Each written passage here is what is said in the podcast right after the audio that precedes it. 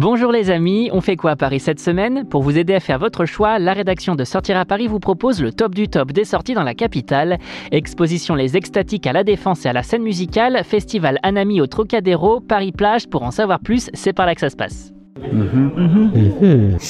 Amateurs d'art contemporain, à vos agendas, rendez-vous sur l'esplanade de la Défense et dans les jardins de la scène musicale pour découvrir la cinquième édition des Extatiques, l'exposition gratuite et monumentale en plein air jusqu'au début du mois d'octobre.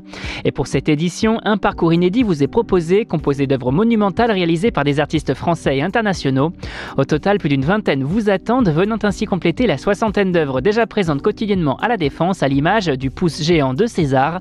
Notez que certaines œuvres ont même vocation à rester et à rejoindre rejoindre les autres installés définitivement à la défense. Une jolie balade à faire cet été tout en profitant du beau temps.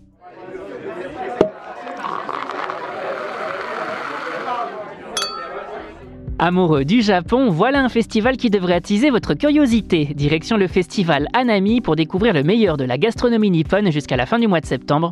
Niché au cœur des jardins du Trocadéro, cette terrasse estivale vous accueille avec une vue imprenable sur la Tour Eiffel et la Seine.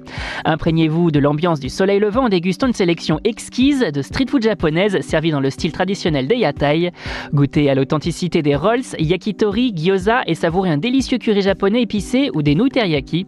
Avec son barako et sa variété de mocktails, Anami est l'endroit idéal pour vivre une expérience unique au milieu des cerisiers en fleurs. On part faire un voyage culinaire inoubliable, les amis?